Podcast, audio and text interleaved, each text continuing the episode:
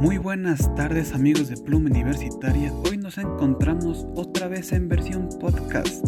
Venimos a informarles que la vacuna en Bolivia está siendo un total éxito para todo el país. Esto comenzando por el ejemplo de muchos jóvenes que desde temprano están haciendo largas filas para recibir la inmunización contra COVID-19. El día viernes 2 de julio se registró un récord histórico de vacunación en Bolivia ¿Por qué dirán?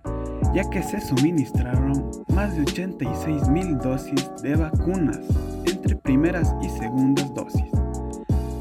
Se puede escuchar en las calles una total alegría y mucha conformidad porque los jóvenes al hacer estas filas están logrando una inmunización muy importante para el país, como también hay mucha preocupación por parte de ellos. Los jóvenes están dando el ejemplo a muchas personas mayores que aún no se han ido a vacunar, ya sea por distintos problemas u otras cosas.